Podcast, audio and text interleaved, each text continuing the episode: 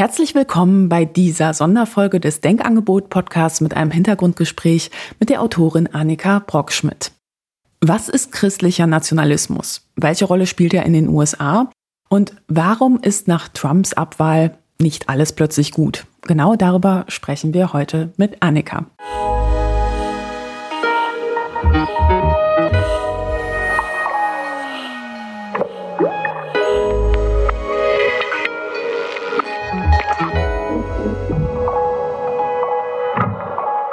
Wie war das bei dir? Wie bist du zum Thema gekommen und was hat dich dann später dazu bewogen zu sagen, so ja, ich knie mich da jetzt nochmal tiefer rein und, und schreibe jetzt ein ganzes Buch darüber? Also ich glaube, es hat bei mir tatsächlich irgendwie als so so ein Nischenhobby angefangen. Also ich war selber auf einer katholischen Schule und ähm, habe mich dann auch so mit, was glaube ich eigentlich und weshalb glaube ich das und glaube ich überhaupt noch was. Also gerade so gegen Ende der Schulzeit so sehr damit gerungen und habe dann äh, später schon zu Uni-Zeiten angefangen, mich damit zu beschäftigen, weil ich gerade in den USA immer so dieses Verhältnis zwischen Religion und Politik so spannend fand, weil das ja irgendwie was ist, was uns gerade so aus deutscher oder europäischer Sicht eher fremd ist. Also Klar, auch hier haben wir eine Partei, äh, wo das christlich im Namen steht, oder streng genommen zwei Parteien.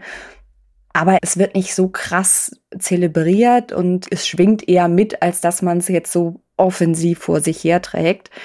Und in den USA ist das ja ganz anders. Und gerade weil mir das so fremd war, weil mich aber schon immer interessiert hat, warum machen Menschen extreme Dinge oder warum glauben normale Menschen extreme Dinge oder wie kommen sie in so High-Control-Religionen rein und wie lebt man darin?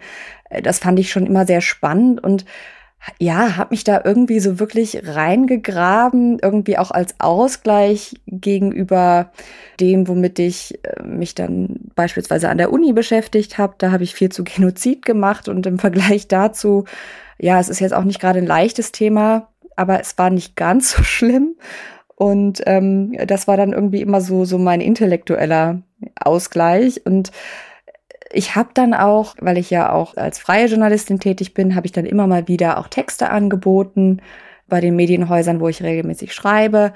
Es ist aber lange so gewesen, dass religiöse Rechte, na ja, schon irgendwie spannend, aber es ist sehr nischig und wenn es da jetzt nicht einen direkten Deutschlandbezug gibt, ist das immer schwierig, sowas unterzubringen. Und das änderte sich so ein bisschen, als Trump kam. Aber auch da hat man lange dann äh, so verschiedene Erklärungsmodelle akzeptiert, glaube ich, auch gerade in deutschen Medien so, naja, das ist halt so eine Transaktionsgeschichte zwischen den Evangelikalen und Trump, ne, der verspricht denen die Gesetzgebung und dann wählen die den halt. Ist halt irgendwie ein bisschen schräg, aber das sind ja eh nur so ein paar religiöse Spinner, in Anführungszeichen. Du sprichst von High-Control-Religionen. Ist das das, was du mit Amerikas Gotteskriegern meinst? Was ist das überhaupt? Also wie viele Menschen sind beispielsweise in den USA gläubig und wie viele davon würdest du eben zu dieser Gruppe zählen? Kann man beispielsweise etwa sagen, alle Evangelikalen ja, sind, sind, sag ich mal, ja, irgendwo christliche Fundamentalisten oder kann man da eben auch unterscheiden? Wie viele Leute wirst du diesem Milieu zuzählen in Millionen? Also laut dem 2020 Census of American Religion vom Pew Research Center sind 70 Prozent der USA christlich. Davon sind 22 Prozent katholisch und 27 Prozent protestantisch, also nicht evangelikal. Und vier von zehn Amerikanern identifizieren sich als weiße Christen, also 44 Prozent. Da sind diese weißen Evangelikalen, von denen wir später noch mehr äh, reden werden, mit 14 Prozent mit eingeschlossen.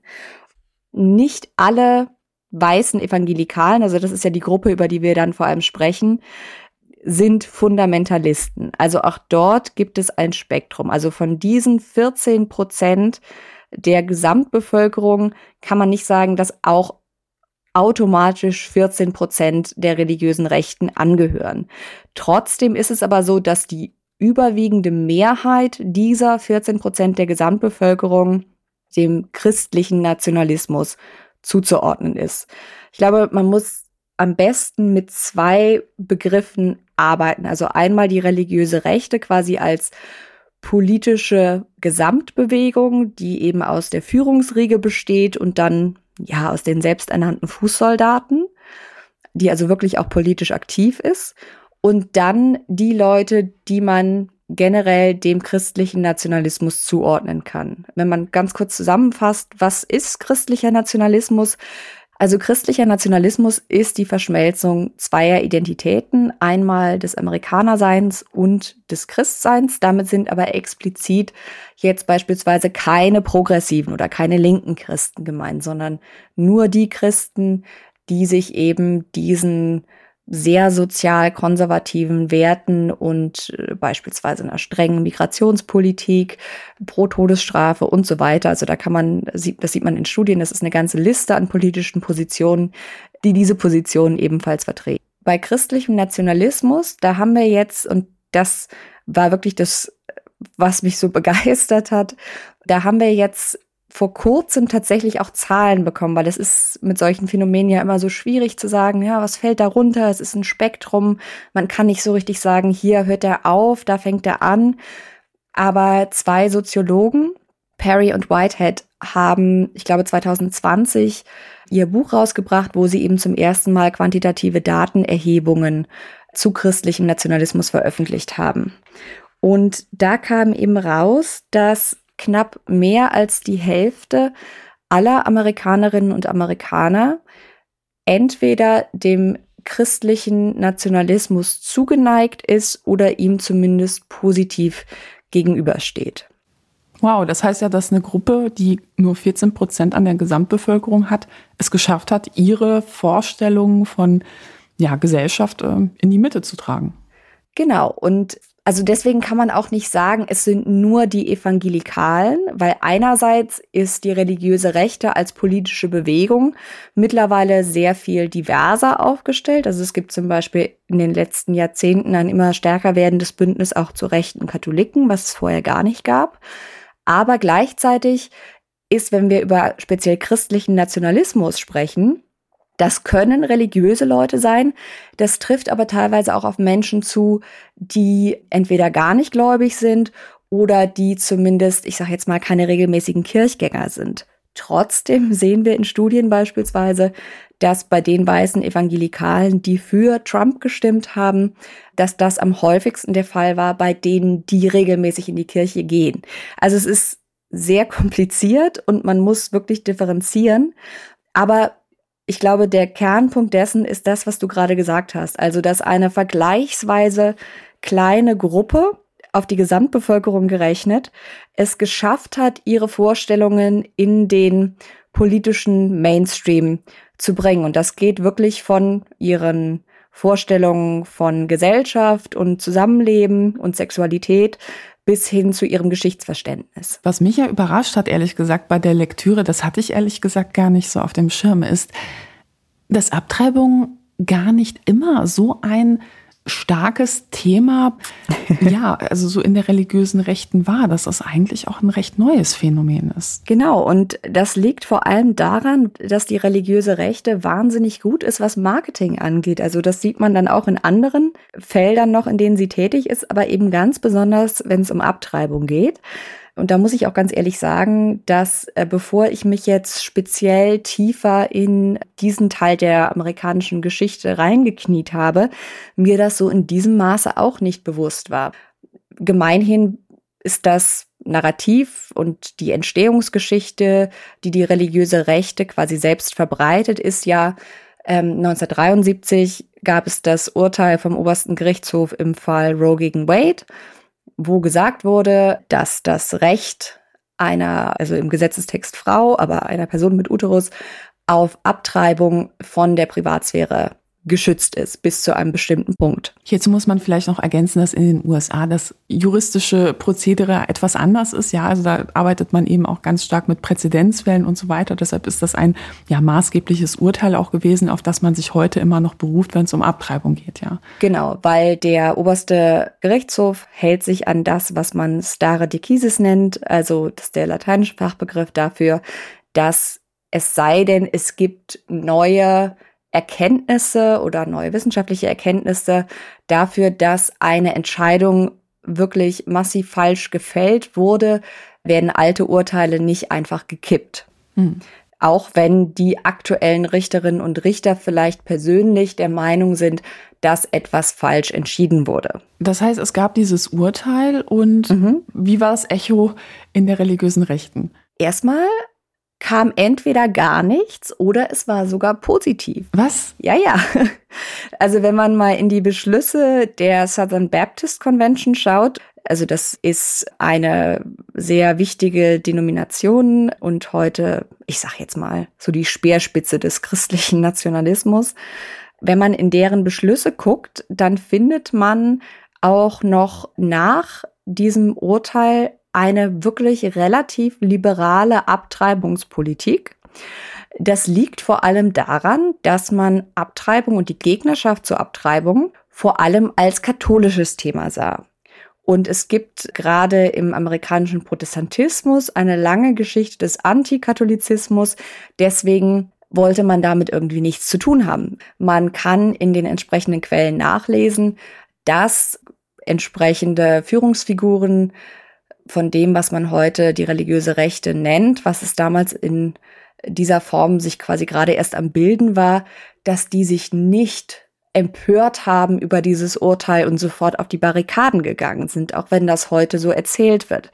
Und dass das heute so erzählt wird, hat einen Grund. Und zwar, dass der eigentliche Grund, weshalb die religiöse Rechte sich gebildet hat, der eigentliche Motivator, der kommt halt nicht so gut wie jetzt in sehr großen Anführungsstrichen, wir wollten das ungeborene Leben schützen. Und was ist der eigentliche Motivator? Also ich meine, wenn wir uns die letzten Jahrzehnte anschauen, da gab es ja auch ganz viele unterschiedliche politische Konflikte, wo natürlich auch unterschiedliche religiöse Gruppen sich eingeklinkt haben. Ja, also wenn wir jetzt beispielsweise den, den Ost-West-Konflikt nehmen, mhm. dann ist das ja natürlich auch ja ein Konflikt gewesen, wo Kirchen dann teilweise auch Position gegen Sozialismus oder sozialistische Konzepte bezogen haben, weil sie das mhm. als Angriff gesehen haben, sozusagen. Da müssen wir, glaube ich, ein bisschen zurückgehen in der amerikanischen Geschichte.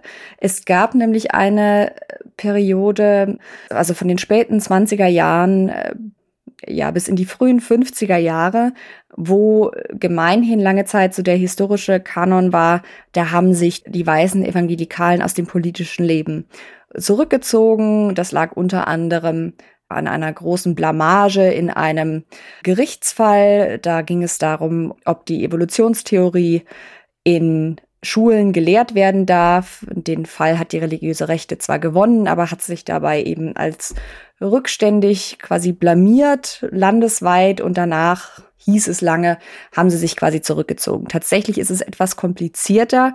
Sie haben sich zwar, ich sag mal, von der großen politischen Bühne zurückgezogen, haben aber währenddessen schon beispielsweise eigene Strukturen aufgebaut, also eigene Universitäten gegründet, an eigenen Medien gearbeitet. Also das, was dann später wirklich nochmal im großen Stil wichtig wird. Und es gibt auch früh schon beispielsweise eine Gegnerschaft von, ich sag jetzt mal, rechtskonservativen ähm, religiösen Figuren beispielsweise gegen Roosevelts New Deal, also so dieses Anti alles, was irgendwie auch nur entfernt, was mit Sozialismus zu tun haben könnte, das sehen wir auch da schon. Aber trotzdem gab es keine, ich sage jetzt mal, uniforme religiöse Rechte, die wirklich organisiert ist, wie wir sie heute sehen. Hm. Und tatsächlich sieht man daran, wie schwierig es war, gerade die weißen Evangelikalen quasi als Glaubensgemeinschaft dafür zu motivieren, dass sie politisch aktiv werden, was einer der Architekten quasi der modernen religiösen Rechten, was der in Interviews erzählt hat. Also der sagt dann da, ah, ich habe alle Themen probiert, ich habe es mit Pornografie probiert, mit der Tatsache, dass in Schulen nicht mehr gebetet wird. Ich habe alles probiert, aber die interessieren sich für nichts. Ich habe es auch mit Abtreibung probiert als Thema. Er selber war Katholik, aber nichts funktioniert. Und das war so, bis dann mit der Aufhebung der Segregation, also Deutsch sehr krude übersetzt, Rassentrennung, aber der Begriff Rasse im Deutschen hat ja andere Konnotationen als im Englischen. Deswegen sage ich jetzt einfach Segregation im, oder Segregation im weiteren Verlauf. Mit der Aufhebung der Segregation an Schulen kam es vermehrt zur Gründung von sogenannten Segregation Academies. Das waren private, meist christliche Schulen, auf die weiterhin nur weiße Schülerinnen und Schüler gingen und wo eben nur weiße Schüler zugelassen waren. Und die Steuerbehörde hat das eine Zeit lang äh, gewähren lassen, bis dann eben wieder geklagt wurde. Warum Steuerbehörde an der Stelle? Weil an sich eigentlich Schulen einen steuerfreien Status haben, weil sie quasi als ja für die Gemeinde nützliche Institutionen gelten. Und dann hat aber irgendjemand geklagt und äh, die Argumentation war quasi, wieso sollen diese Schulen weiterhin keine Steuern zahlen, wenn sie sich nicht an die aktuelle Auslegung der Verfassung, die ja vom Supreme Court durch die Auslegung, dass eben äh, Segregation an Schulen nicht verfassungsmäßig sei, doch vorgelegt wurde. Der, die Kläger haben Recht bekommen. Und das war dann der Auslöser politisch aktiv zu werden. Also die Angst davor, dass diese Segregation Academies, die also als christliche Privatschulen weiterhin diese in Anführungsstrichen Rassentrennung praktizierten, dass die ihren steuerfreien Status verlieren würden. Das war der Auslöser. Was sie wahrscheinlich dann unrentabel gemacht hätte und dann hätte man wahrscheinlich dicht machen müssen oder die Gebühren anheben müssen. Ja, man hätte zumindest deutlich weniger Geld mit ihnen verdient. Und das hat tatsächlich dazu geführt, dass die Erzählung folgendermaßen gesponnen wurde. Und das ist jetzt wichtig, das war jetzt zunächst quasi innerhalb dieser, ich sag mal, evangelikalen Bubble. Der Staat will sich in die Erziehung und in die Bildung eurer Kinder einmischen. Der säkulare Staat versucht jetzt hier seine unchristlichen Finger im Spiel zu haben und versucht, eure Kinder zu säkularen Humanisten zu machen. Klingt für mich nach einem unglaublich attraktiven Angebot, muss ich ehrlich gesagt sagen, aber. Mhm. Man muss sich dabei aber vorstellen, dass das Ganze, was ich gerade gesagt habe, von ja, so Horrorfilmmusik unterlegt ist, weil der säkulare Staat und generell säkularer Humanismus quasi als Einfallstor für den Teufel gesehen wird. Hm. Und die Echos dieser Argumentation sieht man übrigens heute auch noch in der Bildungspolitik vieler Republikaner und auch in den Äußerungen beispielsweise von Trumps ehemaliger Bildungsministerin. Was hat die denn gesagt? Also die ist bekannt dafür und dementsprechend hat sie auch Politik gemacht, dass sie Gelder von staatlichen Schulen weg hin in besonders christliche Privatschulen gelenkt hat durch diverse Voucherprogramme, wo also mit Steuergeldern das Schulgeld beispielsweise für christliche Privatschulen finanziert wird. Das Interessante dabei ist, dass, und das hat man auch an vielen Trump-Reden gesehen, dass wenn von staatlichen Schulen die Rede ist, das immer in sehr abfälliger Art und Weise gemacht wird. Also da ist dann von Staatsschulen die Rede, von Indoktrination, von staatlicher Indoktrination. Staatsschulen ist, ist übrigens auch ein Begriff aus der anthroposophischen Waldorfschulenszene. Das wird auch genau. abwertend gerne benutzt. Ja, da schließt sich der Kreis ein bisschen. Was sind denn die Unterschiede auf dem Lehrplan zwischen solchen, ja, christlichen Schulen oder vielleicht auch Universitäten und einer normalen Schule. Also ich würde mal vermuten, ähm, beim Sexualunterricht mhm. wird dann wahrscheinlich eher propagiert, Enthaltsamkeit ist die Lösung. Da braucht man über Geschlechtskrankheiten und ja, über Orgasmen wahrscheinlich auch gar nicht zu sprechen. Genau, obwohl das auch bei staatlichen Schulen teilweise der Fall ist. Beispielsweise unter Bush Nummer zwei wurde wahnsinnig viel, also viel Steuergeld in diese Enthaltsamkeitsunterrichtscurriculen gesteckt. Aber das Curriculum unterscheidet sich beispielsweise ganz massiv darin, was für Bücher gelesen werden, wie über amerikanische Geschichte unterrichtet wird. Wahrscheinlich auch Evolutionstheorie. Ja, um Gottes Willen, Eher auf gar schwierig. keinen Fall. Äh, nein, nein. Das kann man bei den allermeisten Schulen äh, vergessen, dieser Art. Tatsächlich ist ein weiterer großer Unterschied, gerade du hast ja auch äh, Universitäten angesprochen, ist der Verhaltenskodex, den die Schüler oder dann später die Studentinnen und Studenten unterzeichnen. Und da hat beispielsweise die Liberty University, auch eine fundamentalistische Universität, die damals von Jerry Falwell Senior, das war einer der bekanntesten Köpfe der religiösen Rechten so in den 70er, 80er Jahren. Der hat die gegründet und diese Universität ist gerade in den Schlagzeilen unter anderem deswegen, weil ehemalige Studentinnen, die an der Uni waren, jetzt klagen und sagen, dass sie beispielsweise dafür bestraft wurden, weil sie vergewaltigt wurden und weil sie diese Ver Vergewaltigung gemeldet haben, weil ihnen dann gesagt wurde, sie hätten dabei gegen den Kodex der Universität, den Verhaltenskodex, den sie ja unterzeichnet haben, verstoßen, weil sie in Anführungsstrichen Sex gehabt hätten. Also es gibt dort keine Unterscheidung zwischen konsensualem und nicht konsensualem Sex. Wow. Also mittlerweile, wenn ich mich richtig erinnere, ist das Handbuch nicht mehr online. Ich habe es aber irgendwo noch in der alten Form ähm, abgespeichert.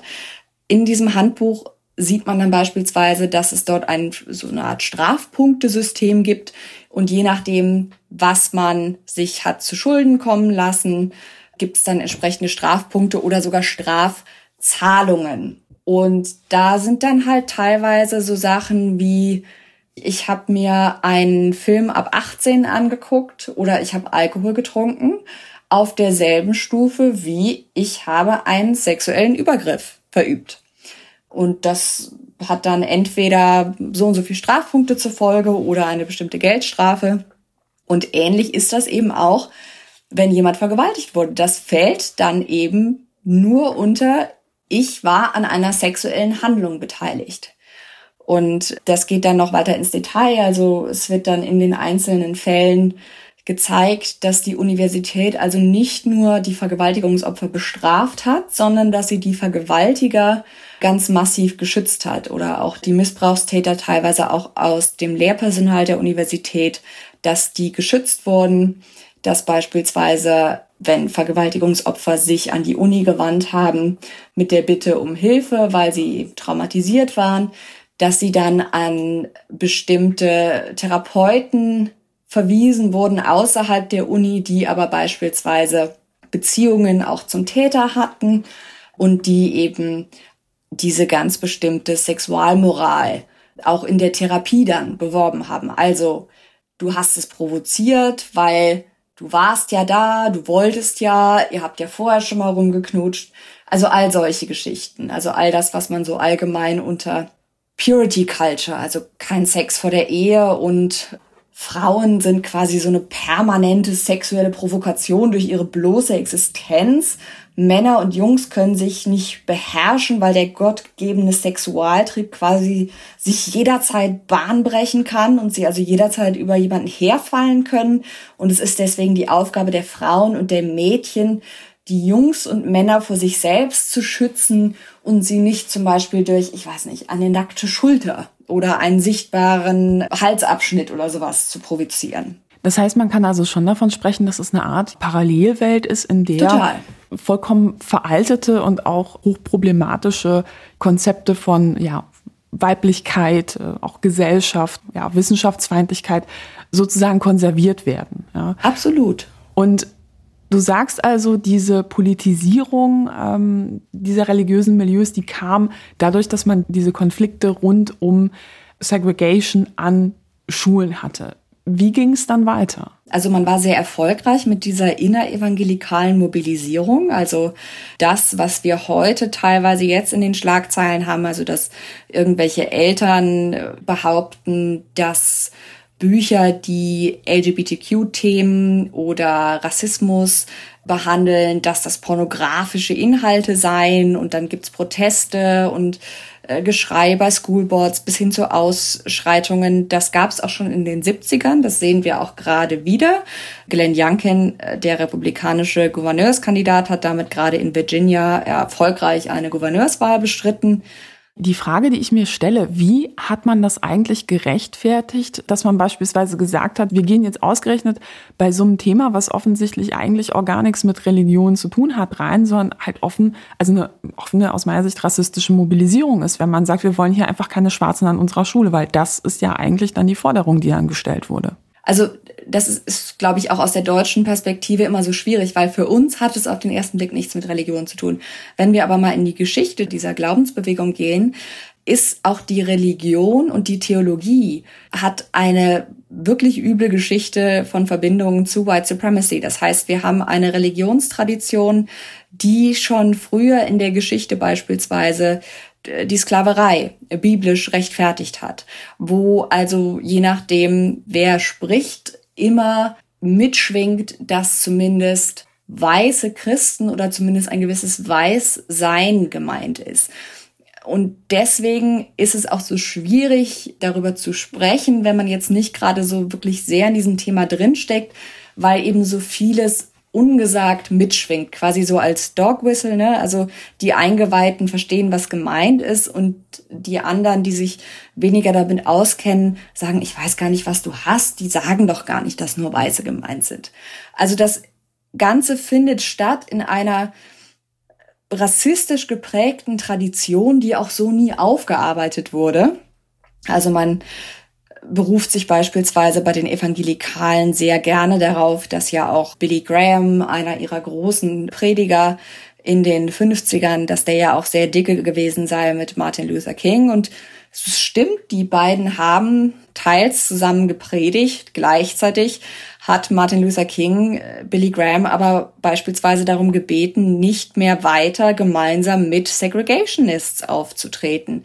Und da hat er sich geweigert. Und ich glaube, es ist nochmal wichtig, als Hintergrund zu haben, dass in dieser Glaubensrichtung Rassismus als private Sünde gesehen wird. Also das ist ein individuelles Problem, was nur dadurch gelöst werden kann, dass ich zu Gott finde. Und dann bin ich nicht mehr rassistisch. Aber gleichzeitig wird dann die eigene ja, politische Forderung in Bezug auf Segregation gar nicht als rassistisch gesehen, oder? Überhaupt nicht. Und das ist so, so diese kognitive Dissonanz. Das sieht man auch heute noch. Man ist da mittlerweile etwas aufmerksamer geworden, was so die Außenwirkung angeht. Also wenn beispielsweise jetzt von bestimmten Gemeinderäten oder Gemeinderatsmitgliedern Artikel geschrieben werden, wo irgendwie argumentiert wird, wir sind farbenblind und Leute, die sagen, Schwarze werden benachteiligt, sind die eigentlichen Rassisten, weil wir sehen keine Race. Klassiker. Das wird dann halt vor mhm. allem an schwarze Gemeindemitglieder oder an andere People of Color gegeben, diesen Artikel zu schreiben, damit man sich quasi dahinter verstecken kann, zu sagen, aber das ist doch eine schwarze Person, die kann doch gar nicht rassistisch sein. Also so dieses, dieses Tokenism so, äh, das ist sogar so stark vorhanden, dass ich erinnere mich, das war noch vor dem 6. Januar, noch vor dem Sturm auf das Kapitol, da gab es diese Jericho-Märsche, also wo im Rahmen von dem, was man spirituelle Kriegsführung nennt, wurde da quasi gebetet, dass Trump doch die Wahl gewinnen solle um es ganz kurz zu machen. Und da hat Eric Metaxas, einer der Stars der Evangelikalen, der aktuellen, sagte wirklich wörtlich, ja, sie sagen doch immer, also sie, alle, die nicht zu uns gehören, die nennen uns White Supremacists, aber wenn wir wirklich White Supremacists wären, wie könnte denn dann jemand wie er hier predigen und zeigte also auf einen schwarzen Pastor, der also das nächste Gebet anstimmen würde? Also es ist wirklich wortwörtlich, ich habe doch einen schwarzen Freund, ich kann nicht rassistisch sein. Jetzt springen wir mal ein paar Jahrzehnte weiter. Bei dieser Debatte, äh, sag ich mal, würdest du sagen, hat sich die religiöse Szene zumindest in Teilen politisiert. Wie ging es dann weiter? Man hat gemerkt, dass diese Motivationsstrategie quasi gegen die Aufhebung der Segregation zu sein, dass die zwar innerevangelikal gut funktioniert, dass das aber nach außen nicht so gut kommt, wenn man sagt, ich bin jetzt hier politisch aktiv, weil ich nicht will, dass meine Kinder neben schwarzen Kindern in der Schulbank sitzen. Surprise, surprise. Aha, große Überraschung.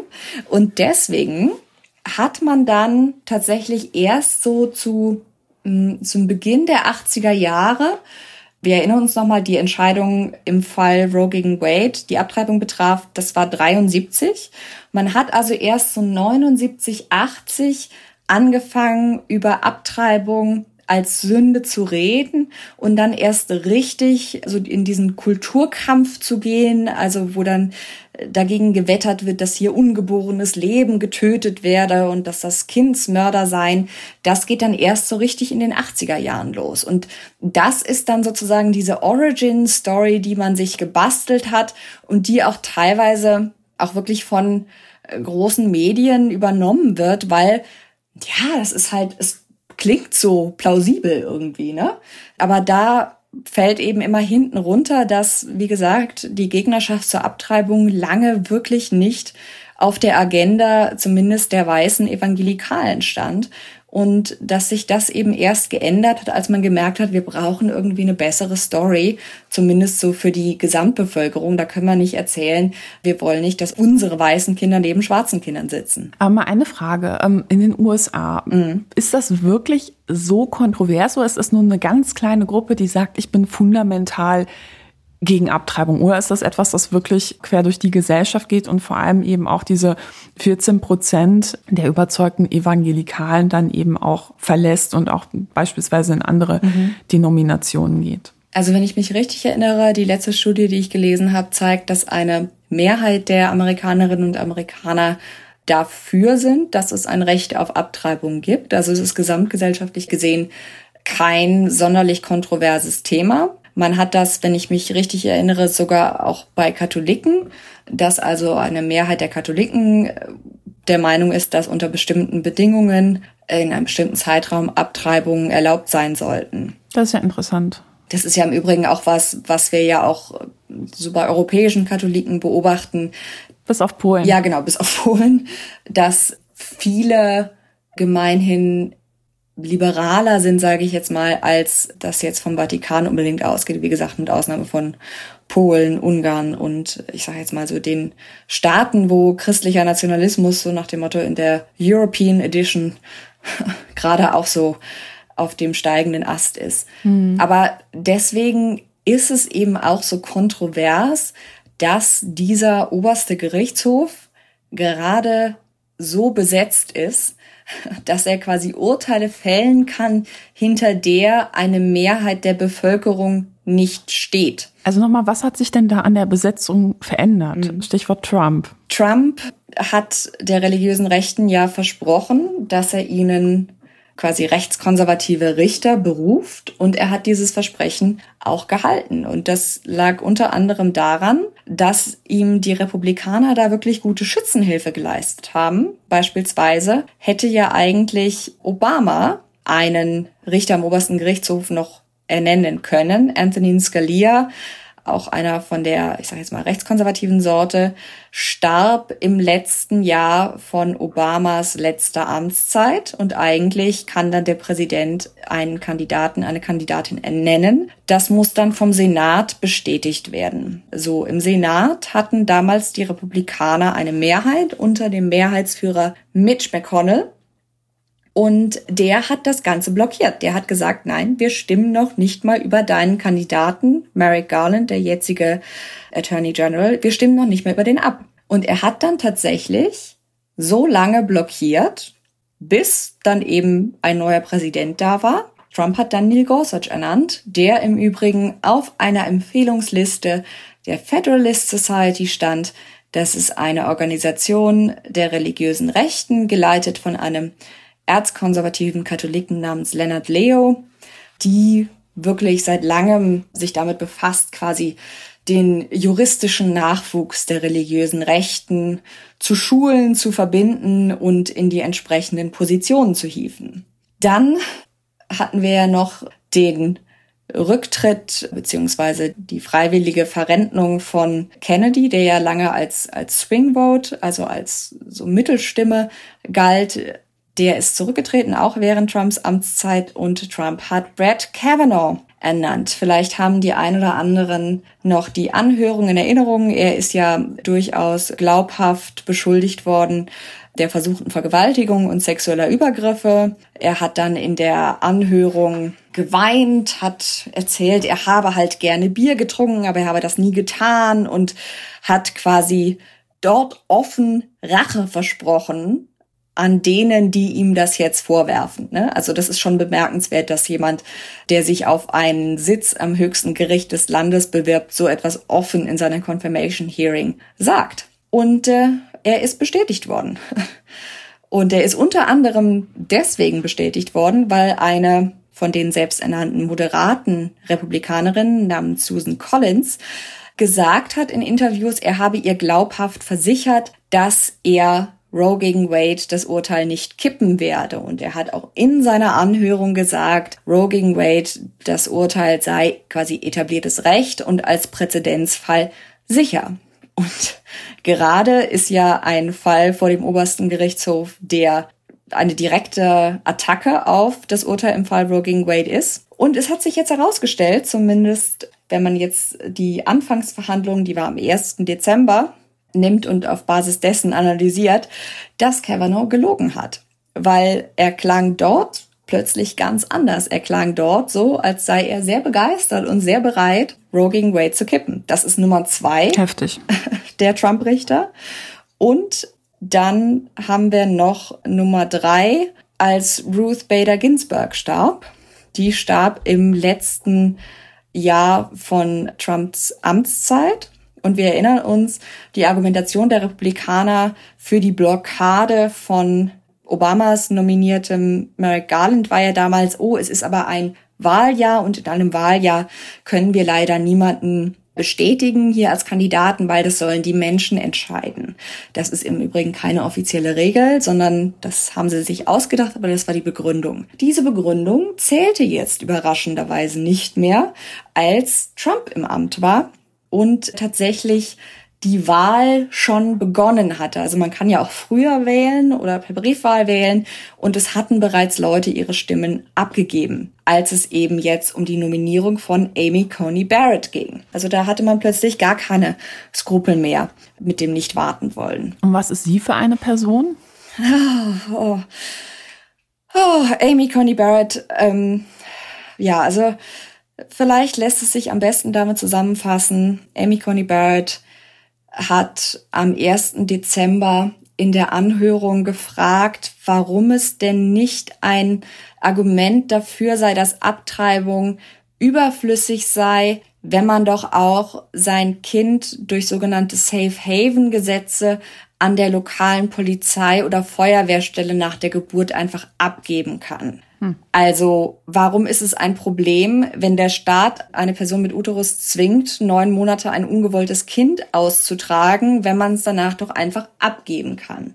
Das ist Amy Coney Barretts Sicht auf Abtreibung. Das hat sie so extrem in ihrer Confirmation Hearing nicht gesagt. Mhm. Aber auch sie, genau wie Gorsuch und Kavanaugh, war auf einer Empfehlungsliste der religiösen Rechten. Sie ist zudem eine absolute Traumkandidatin gewesen, weil sie ist eine Frau, sie ist gegen Abtreibung, sie ist die Adoptivmutter zweier Kinder. Sie hat außerdem ein Kind mit Down-Syndrom und zwei adoptierte schwarze Kinder. Das hat man jetzt auch in den Oral Arguments nochmal gehört von anderen Richtern, die ebenfalls mit Empfehlungen der Federalist Society gekommen sind. Ich meine, es war Samuel Alito, der gesagt hat, äh, oder der zumindest darauf hingedeutet hat, dass das hier doch vielleicht auch im Sinne der schwarzen Bevölkerung des Landes sei. Und das deutet dann darauf hin, auf die Argumentation, die ja häufig bei der religiösen Rechten zu finden ist, nämlich dass Abtreibung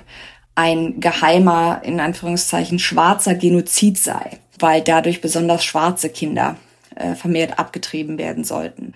Und ähm, ja, also man hat an diesem 1. Dezember gesehen, weshalb diese drei neuen Richter ernannt wurden. Sie sind da, um unter anderem, in welcher Form jetzt auch immer, Roe gegen Wade zu kippen. Und man hat ja, nachdem Trump vor Gericht gescheitert ist mit seinen Behauptungen vom Wahlbetrug, konnte man ja in diversen Artikeln lesen, oh, der oberste Gerichtshof ist doch gar nicht so konservativ, wie man dachte, weil er hätte ihm ja die Wahl schenken können. Und das zeugte oh. aber, mh, geniales Argument, das meiner Ansicht nach einfach nur davon zeugt, dass sich die betreffenden Personen, die das geschrieben haben, weder mit der religiösen Rechten auskennen, noch mit ihrer Zielsetzung, noch in welchen Zeiträumen sie denkt. Denn natürlich ist ein Supreme Court auf quasi seine Legitimität in der Bevölkerung angewiesen, weil der Supreme Court kann die Verfassung interpretieren, ist aber auf die anderen Säulen der Regierung quasi in der Durchsetzung seiner Urteile angewiesen. Das heißt, er muss eine gewisse Legitimität haben. Er kann jetzt nicht einfach irgendwelche absurden Urteile fällen und dann eben unter Umständen die Unterstützung auch in der Bevölkerung verlieren. Das ist durchaus relevant. Und außerdem wird ein solcher Supreme Court, der ja wirklich Ziele hat, die die Bewegung seit Jahrzehnten hat, wird seine Legitimität nicht einfach über Bord schmeißen und seinen Ruf nicht einfach über Bord schmeißen, indem er jetzt sagt, ja, ja, da war Wahlbetrug, auch wenn es ganz offensichtlich ist, dass das nicht der Fall war. Aber was sind die langfristigen Ziele dieses Milieus? Mhm. Also offensichtlich, äh, ja, also rassistische Positionen werden dort vertreten, ja. antifeministische Positionen mhm. werden dort vertreten. Ähm, man wähnt sich in einem Kulturkampf, ja, wo man eben sagt, politisch linke Positionen sind ein Problem. Ja. Einiges schien mir auch ähm, so ein bisschen libertär angehaust zu sein, dass man sagt, der Staat soll sich gefälligst aus einem raushalten Möglichkeiten beispielsweise oh ja, auch gar oh ja. keine Rolle in der Bildung spielen. Genau, außer bei Militär und Polizei. Militär und Polizei, ja bitte. Aber da auch dann immer mit dem Argument äh, vom Schutz zu Privateigentum konnte man übrigens auch im Rittenhouse-Fall jetzt nochmal sehen. Kyle Rittenhouse hat ja behauptet, er sei dort vor Ort gewesen bei den Black Lives Matter-Protesten, um einen Parkplatz eines Autohauses zu schützen. Ah ja, warum nicht? Ne? Also das mache ich ja auch ständig. Also, ja. Was man halt so macht. Parkplätze genau. schützen. Ganz mhm. normaler Mittwochabend. Aha, Parkplatz schützen mit einer R15. Mhm. Ja, ähm, okay. Äh, seems, seems legit, ja. Ähm, das ist so deprimierend. Aber was, also wirst du tatsächlich sagen, dass diese Gruppierungen ähm, gegen die Demokratie als solches sind? Ja, also wünscht man sich einen Gottesstaat? Ähm, man wünscht sich zumindest einen Staat, in dem Christen eine, und zwar, wie gesagt, ne, die eigene Sorte Christen, nicht zum Beispiel progressive Christen, einen Sonderstatus haben, in dem sie eine Rolle haben, die auch rechtlich über anderen steht und in dem sie die wichtigsten Teile der Gesellschaft kontrollieren. Das bedeutet Justiz, Bildung, Regierung und so weiter und so fort weil das so extrem klingt, sage ich es immer noch mal dazu. Auch das ist keine Interpretation meinerseits, sondern das sieht man, wenn man sich einfach durchliest, was diese Leute geschrieben haben. Wir haben ja jetzt schon ein paar Mal über Paul Weyrich gesprochen, einen der Architekten der aktuellen modernen ähm, religiösen Rechten, der das damals mit aufgebaut hat, der auch die politische Infrastruktur mit aufgebaut hat, die auch heute noch aktiv ist und die auch heute noch Kern des Erfolgs der Bewegung ist. Und der schreibt ganz offen, dass das Ziel, die Unterwanderung der demokratischen Institutionen ist, dass man sie von innen quasi infiltrieren und unterwandern will, um sie quasi zum eigenen Vorteil zu nutzen und abzuändern. Und ich glaube, da muss man nochmal betonen, dass einer der Grundgedanken der religiösen Rechten bei der Gründung war, zumindest in ihrer, ich sage jetzt mal, in ihrer wirklich strukturierten Organisation, die Motivation der Führungsköpfe daraus, dieser Riege entstand aus einer krachenden politischen Niederlage. 1964 hat Barry Goldwater, der republikanische Präsidentschaftskandidat, wirklich krachend die Wahl verloren und quasi aus dem Frust dieser Niederlage hat sich dann diese, ich sage jetzt mal, offiziell organisierte Seite der Bewegung auch wirklich strukturell dann herausgebildet. Also das heißt, es gibt Schulen, es gibt Universitäten, mhm. aber es gibt, und das schreibst du ja auch in deinem Buch, auch organisierte Gruppierungen, die auch gezieltes Lobbying machen, mhm. die vor allem eben auch versuchen, in Form von Spenden Einfluss zu nehmen auf die Positionierung von einzelnen Kandidaten, auf die Positionierung auch von ganzen Parteien. Genau, also es gibt verschiedene, ich sage jetzt mal verschiedene Säulen dieser Bewegung, die sie eben auch in ihrer Kombination so effektiv machen. Ähm, das ist quasi einmal die Ebene der Mobilisierung, also ein enges Netzwerk aus Thinktanks und Organisationen, die lokal vor Ort auf Bundesstaatsebene aktiv sind und die sehr schnell, wenn beispielsweise gerade mediale Öffentlichkeit schon da ist, wenn es irgendwie in irgendeinem State Capital eine Abstimmung über ein kontroverses Gesetz gibt, die dann Aktivisten und auch Demonstranten mobilisieren können, die sie teilweise dann auch in Bussen zu dem entsprechenden State Capital, um bei dem Beispiel zu bleiben, hinfahren, so dass man eben beispielsweise auch in der Medienberichterstattung den Eindruck hat, Wahnsinn, das ist ja eine landesweite riesige Bewegung, überall gibt's hier Demonstrationen. Du beschreibst sie auch als disziplinierte Armee, das fand ich auch sehr, sehr passend. Oder es ist sogar tatsächlich eine Eigenbezeichnung von Jerry Falwell, der sagt, eine Gemeinde muss sein wie eine disziplinierte Armee, denn Christen wie Soldaten stellen keine Fragen. Zitat Ende. Und das ist auch die Mentalität dahinter. Das ist auch der Grund, weshalb dieses Messaging so effektiv ist, weil es eben ganz streng hierarchisch durchorganisiert ist.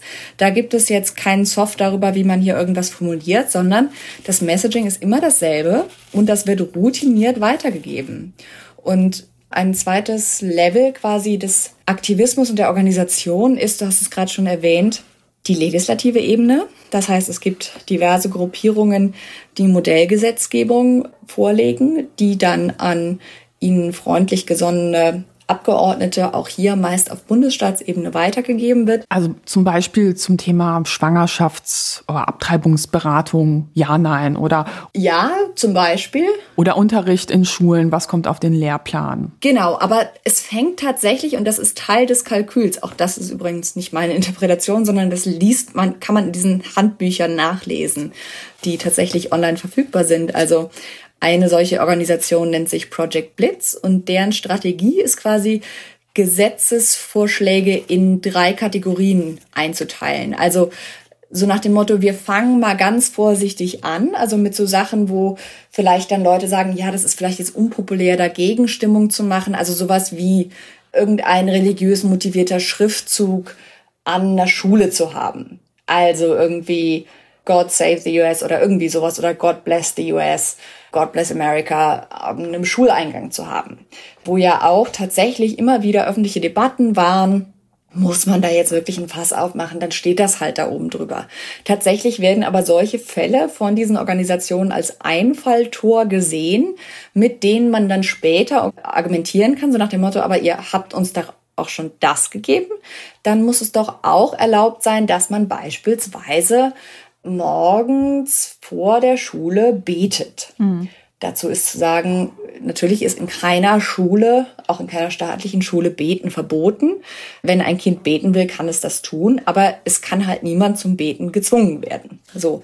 Und das heißt, auch hier ist quasi die Verschiebung dessen, an das man gewöhnt ist, ist ein ganz elementarer Teil der Strategie. Und diese Modellgesetzgebung ist dann auch wirklich deutlich erkennbar. Es ist ja aktuell gerade kein Zufall, dass in diversen Staaten Gesetzgebungen mit immer gleich klingenden Textbausteinen, mit Anti-Trans-Inhalten verabschiedet werden oder dass ganz bestimmte Wahlrechtsbeschränkungen für People of Color gerade durch die Kongresse auf Bundesstaatsebene gehen oder dass der Geschichtsunterricht gerade massiv beschränkt wird. Das sind alles Versatzstücke aus solchen Modellgesetzgebungen von Organisationen, die eben ja über ein großes Geldreservoir verfügen und die wahnsinnig gut vernetzt sind und gleichzeitig haben halt die Demokraten lange die Politik auf ich sag mal, Bundesstaatsebene und die Strukturen auf Bundesstaatsebene vernachlässigt. Man hat sich zu sehr auf die Präsidentschaftswahlen konzentriert und dadurch hat man halt quasi überhaupt nichts, was bei der politischen Infrastruktur der Gegenseite mithalten könnte. Und dann haben wir noch die dritte Säule. Die dritte Säule ist die Judikative. Da haben wir ja zum Beispiel schon über die Federalist Society gesprochen. Das ist eine Organisation, die zum Beispiel großen Einfluss auf die Richterernennungen nimmt. Im Übrigen nicht nur für den obersten Gerichtshof, sondern auch für die Berufungsgerichte. Das ist quasi eine Stufe drunter. Also Sie schreiben quasi Empfehlungen hier, das ist ein guter Kandidat von Gottes Segen. Genau. Den solltet ihr nehmen. Der ist äh, für, für das, das Gute in der Welt, was wir definieren. Genau. Und gleichzeitig gibt es halt auch Organisationen, die juristische Schulung dieser Nachwuchsjuristen übernehmen, wo man eben lernt, wie man bestimmte Fälle argumentiert. Dann gibt es noch weitere Organisationen, beispielsweise die Alliance Defending Freedom, die vor allem in Fällen, die für die religiöse Rechte interessant sind, vor dem obersten Gerichtshof klagt und eben besonders mit dem Argument der Religionsfreiheit, also dass es unter der Religionsfreiheit auf die Berufung auf diese sogenannten sincerely held religious beliefs,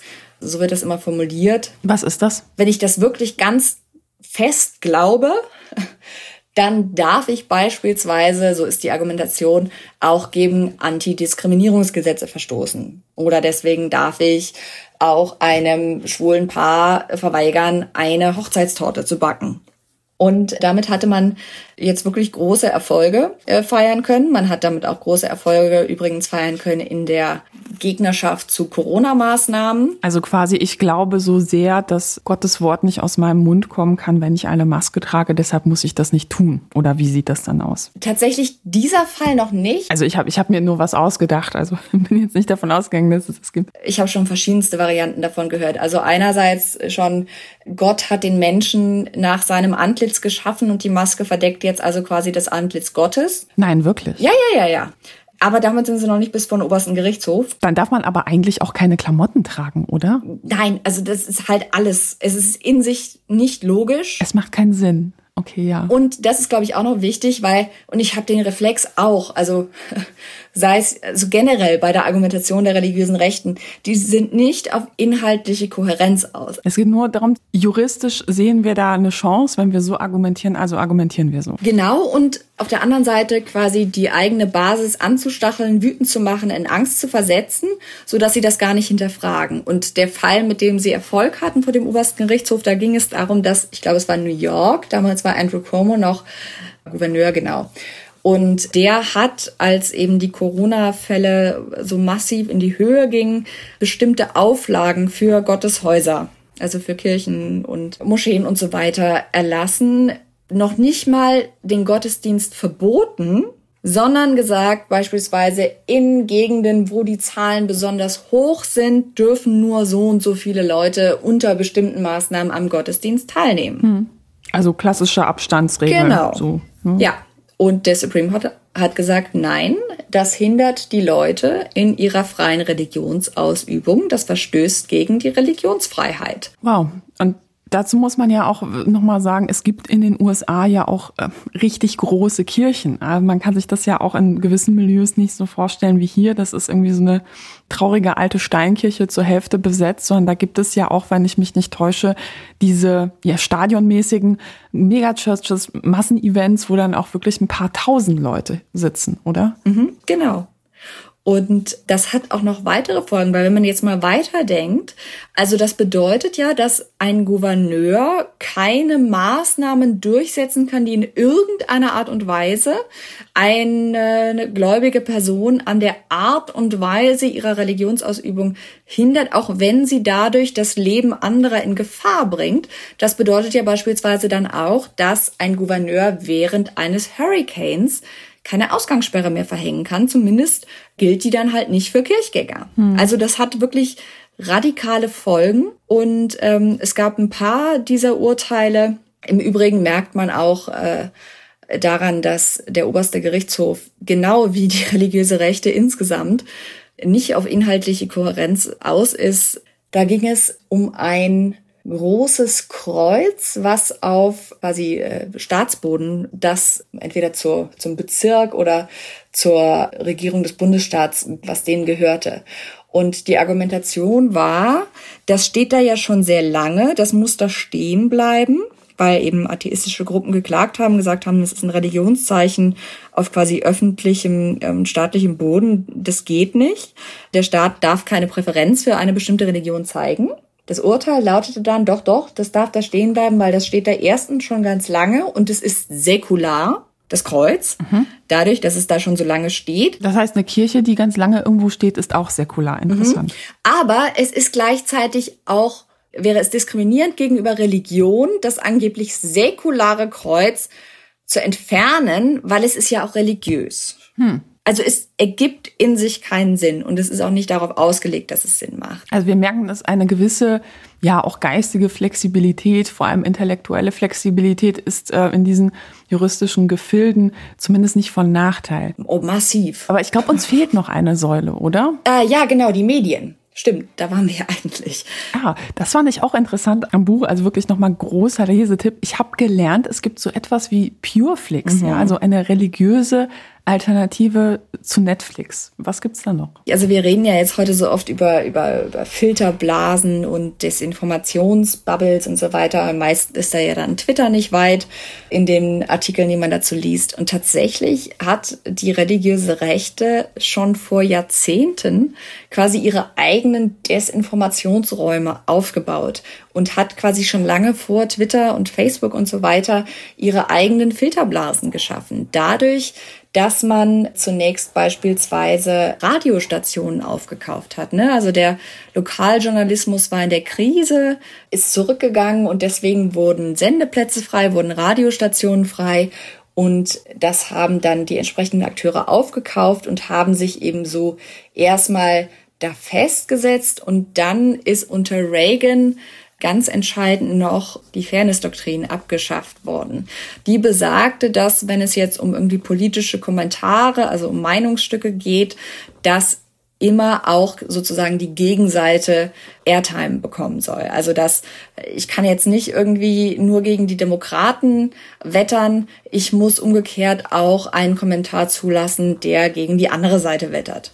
So, und mit der Abschaffung dessen war plötzlich wahnsinnig viel Platz und wahnsinnig äh, große Möglichkeiten, quasi politisch motivierte Fehlinformationen ohne irgendeine Pflicht zur Gegendarstellung zu verbreiten. Also da sehen wir dann so den Aufstieg von so sehr rechten Radiostars wie Rush Limbaugh, die werden durch die Aufhebung dieser Doktrin erst möglich. Wobei man sagen muss, aber naja, dass die Verpflichtung falsch ist, richtig zu stellen, wenn jemand klagt. Die gibt's ja nach wie vor. Genau. Hier ging es quasi um die Verpflichtung auch der quasi gegenüberliegenden politischen Position Airtime einzuräumen. Hm. Und äh, das heißt, äh, weiß ich nicht, wenn jetzt irgendwie ein Radiokommentar dazu ist, Gesetz X ist blöd, dann muss ich gleichzeitig, also vorher, als das noch galt, muss ich auch noch einen zweiten Kommentar abspielen, wo jemand dafür argumentiert. Also so dass quasi ein politischer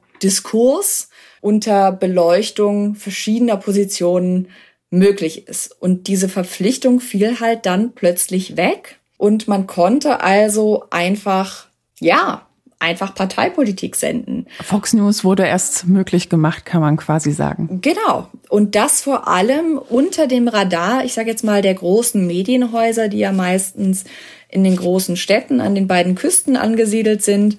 Und eine der Expertinnen, mit denen ich gesprochen habe, die dazu sehr viel geforscht hat, hat gesagt, sie hat das selber tatsächlich erst gemerkt, als sie mal zu Besuch bei ihrer Familie in Oklahoma war und da irgendwie mal das Radio angemacht hat. Und halt zuerst dachte, na ja, da hat sie halt irgendwie so eine rechtsreligiöse Radiostation reinbekommen und dann umgeschaltet hat und gemerkt hat, es gibt irgendwie nur sowas hier. Und das war für sie der Anstoß, äh, mit der Recherche zu beginnen. Und natürlich, also man erfährt halt erst von solchen Radiostationen, wenn man halt wirklich vor Ort ist und das Ding, das Radio anmacht. Sonst kriegt man das ja gar nicht mit. Das hat man auch daran gemerkt, wie teilweise große Medien darauf reagiert haben, als äh, im Weißen Haus unter Trump äh, bestimmte relativ obskur klingende christliche Medienorganisationen plötzlich eine Akkreditierung fürs Weiße Haus bekommen haben, wo Journalisten dann eben irgendwie auch Artikel schrieben, oh, wer ist denn das, kennen wir gar nicht, wo dann Experten und Theologen die Hände beim Kopf geschlagen haben und gesagt haben, das ist fatal, dass ihr die nicht kennt. Und das zeigt quasi, wie sehr nicht erst seit Trump, sondern schon lange vor Trump ein wirklich großer Teil der amerikanischen Bevölkerung eben ja in diesen in diesen Blasen äh, quasi festigen, noch bevor Twitter und Co. über uns kamen. Und wie sieht das jetzt mit dem Internetzeitalter aus? Also findet sich dann das Pendant zu diesen äh, Radiosendern äh, auch online? Ja, also man sieht jetzt äh, besonders in den letzten Jahren gerade mit der steigenden Beliebtheit und der Verbreitung von QAnon beispielsweise hat ganz stark zugenommen, dass auch so, ich sage jetzt mal, also selbsternannte Propheten beispielsweise über YouTube-Kanäle wirklich äh, Fangemeinden bekommen haben. Das liegt unter anderem natürlich auch daran, dass diese Leute sich immer gegenseitig auch in ihre Sendungen einladen. Also der eine Plattform den anderen. das hat nochmal unter Trump natürlich deswegen Aufwind bekommen, weil er diese Leute auch teilweise retweetet hat und somit erst bekannt gemacht hat.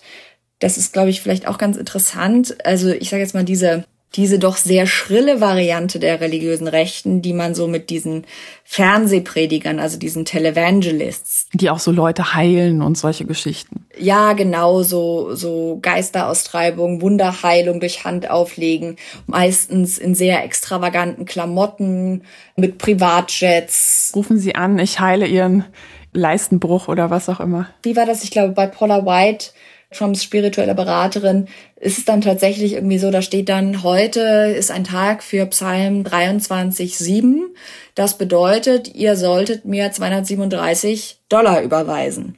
Und das funktioniert. Wow. Also da wird halt Wohlstand, ja, es ist ein geniales, äh, geniales und sehr einfaches Marketingkonzept. Da wird also Wohlstand als Zeichen Gottes gesehen und es wird gesagt, du musst damit dir Wohlstand zugute kommt und du also von Gott auserwählt wirst, musst du erst dein Vertrauen in Gott dadurch zeigen, dass du dein Geld quasi als Samenkorn säst, also mir gibst als Prediger.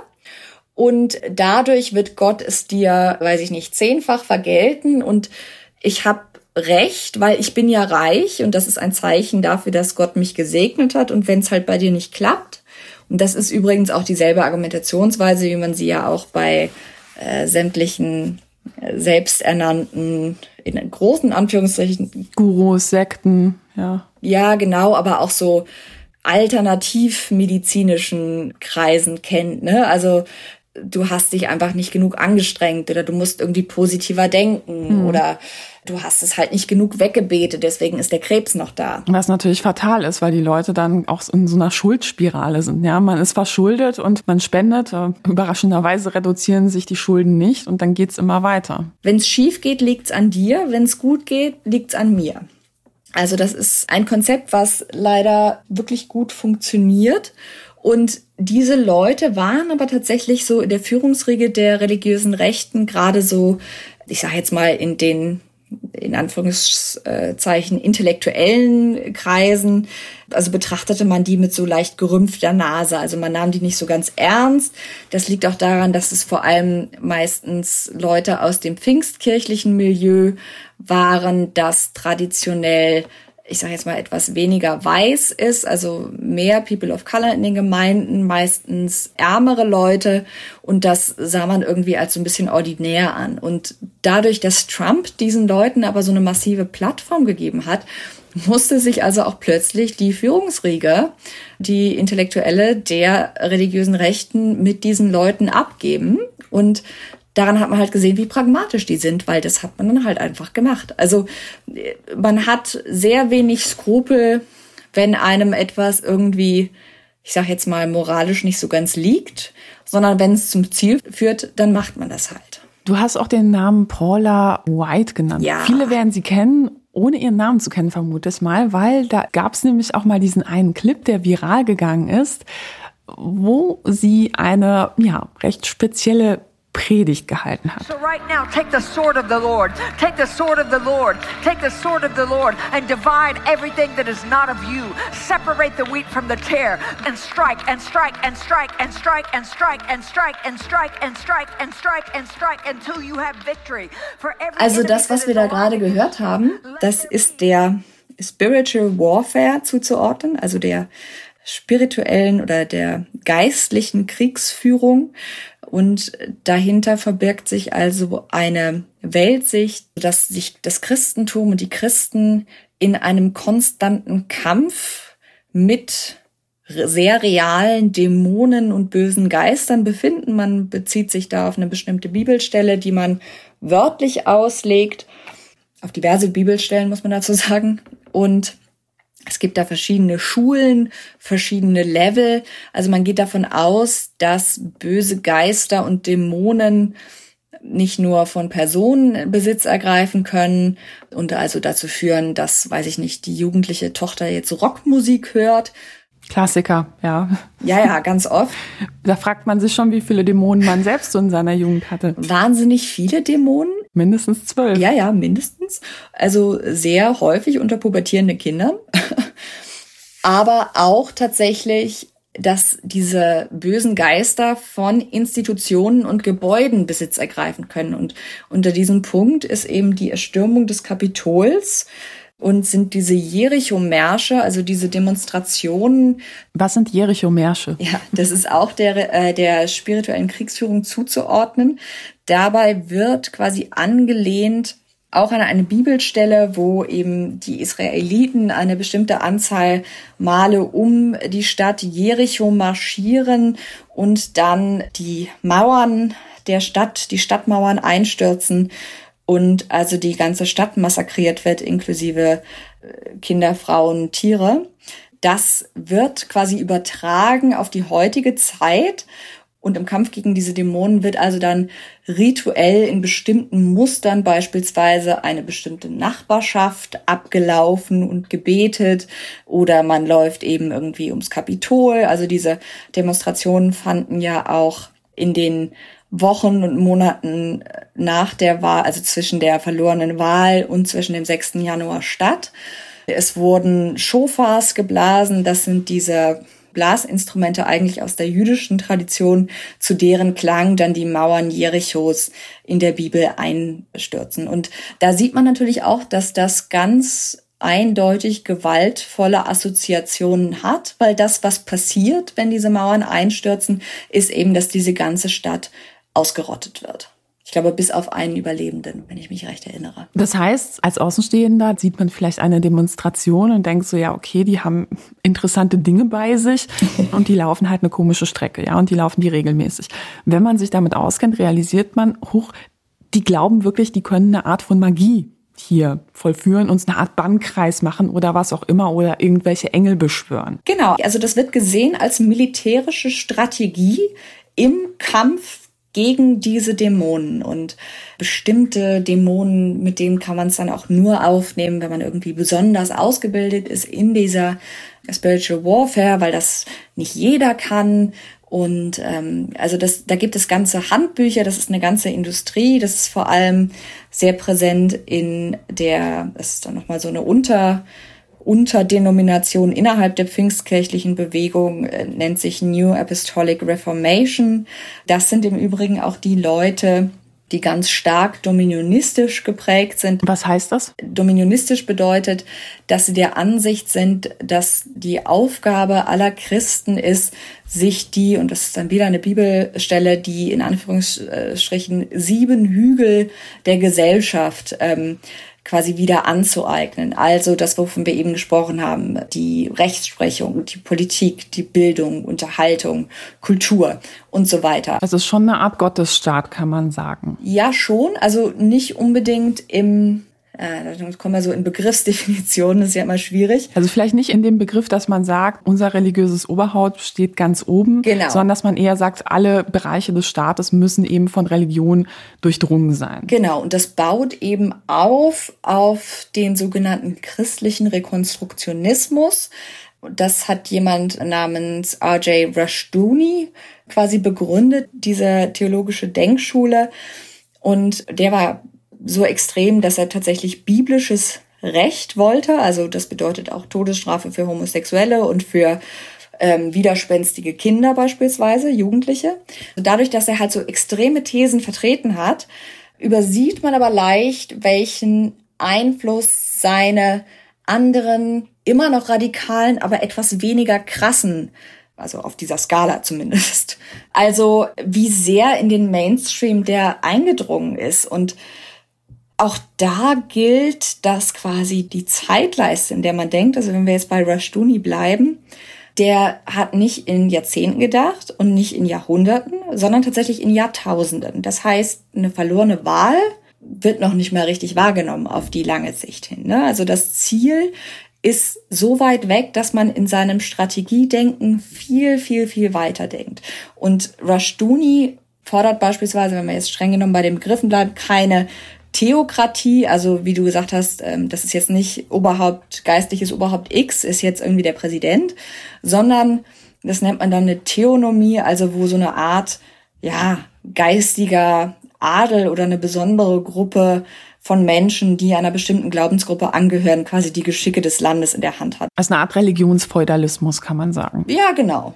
Das ist sowieso eine Gesellschaftsform, die man dort sehr gut findet, weil man letzten Endes zurück will zum, und das ist das Ziel des christlichen Nationalismus in seiner extremeren Form, dass man zurück will in eine Gesellschaft, die letzten Endes im 18. Jahrhundert angesiedelt ist, also wo weiße, landbesitzende Männer das Sagen haben. Hm. Was ich mich ja frage, wenn ich das so höre, ne, wie kann es sein, dass solche Gruppierungen Trump als eine Art Heiland sehen, dazu aufrufen, ihn zu wählen, wo man ja sagen muss, naja, aus religiöser Sicht ist jetzt der Lebenswandel von Donald Trump jetzt nicht unbedingt, naja, er hat nicht unbedingt Vorbildcharakter. Also er ist ja beispielsweise geschieden, ähm, nachweislich untreu gewesen und naja, also er wurde ja auch mehrfach gefragt, was ist Ihre Lieblingsbibelstelle beispielsweise? Ich weiß nicht mehr, ob es betretenes Schweigen oder ein ausweichendes. Nee, er hat gesagt, es ist ihm zu privat. Ah ja. Mehrfach. Mhm. Ja, ja, weil er sonst so zurückhaltend ist.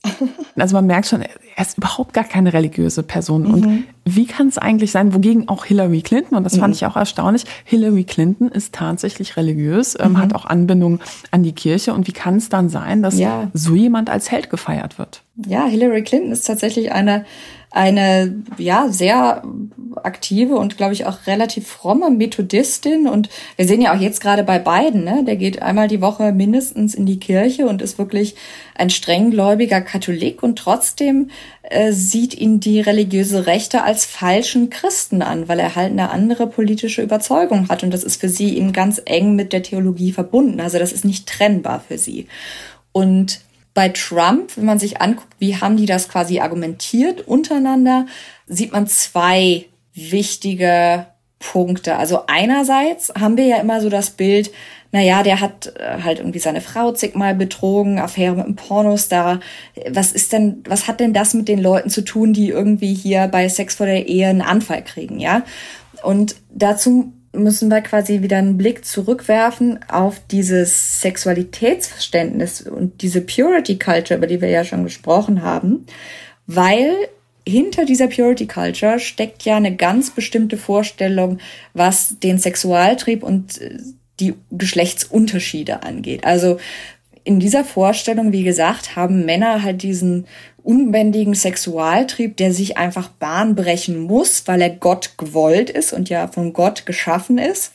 Und es ist also die Aufgabe einer Ehefrau, einer guten christlichen Ehefrau, diesen Sexualtrieb zu befriedigen, und zwar immer und jederzeit egal ob sie darauf Lust hat. Und zwar so wie der Mann es will, sie selbst hat dann quasi auch keine Bedürfnisse, außer dass es dem Mann gefällt. Also es gibt äh, manche christliche oder so evangelikale Eheratgeber, wo dann irgendwie drin steht, ja, also wenn du der Mann bist, dann ist es auch gut, wenn es auch für die Frau gut ist, aber es ist jetzt keine Voraussetzung. Wow, das ist quasi so, naja, das ist das Extra, ja, ja. vielleicht zu Feiertagen mal. Ja, genau. Und das geht dann halt teilweise so weit, dass eine, eine bekannte Stimme in diesem, also diese, diese Form der Theologie nennt sich Gender Complementarianism, also Geschlechtskomplementarismus, also der Mann ist das Oberhaupt der Familie und die Frau muss sich ihm unterwerfen, also Submission jetzt nicht in King-Form, sondern Submission in Form von, du unterwirfst dich deinem Mann nicht jetzt zum Lustgewinn, wie es beispielsweise jetzt in irgendwie BDSM-Beziehungen der Fall sein kann, sondern du unterwirfst dich deinem Mann,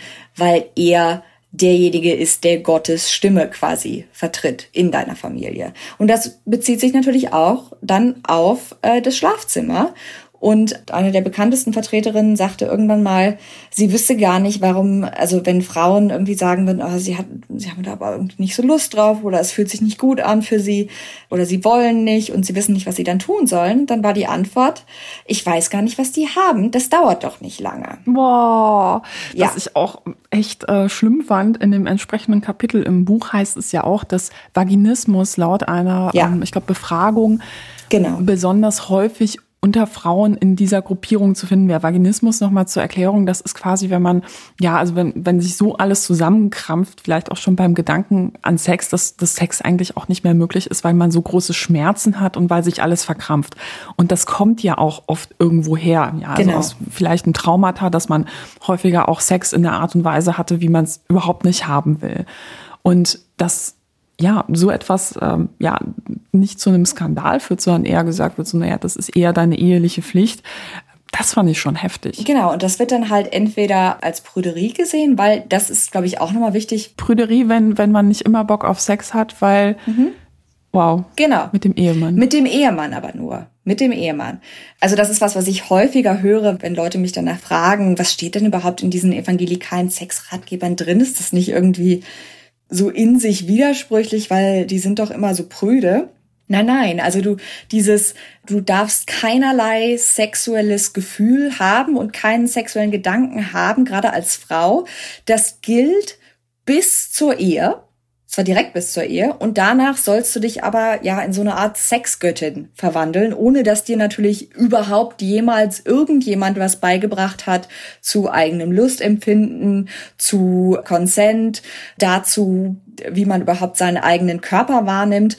Und das führt dann dazu, dass du halt einerseits Männer hast, die erwarten, dass quasi, und auch Frauen, denen quasi gesagt wird, du musst warten, bis du heiratest und dann wird's aber Bombe, dein Sexleben. Mhm. Und gleichzeitig wird Frauen gesagt, Männer haben einen Trieb, den ihr körperlich gar nicht besitzt.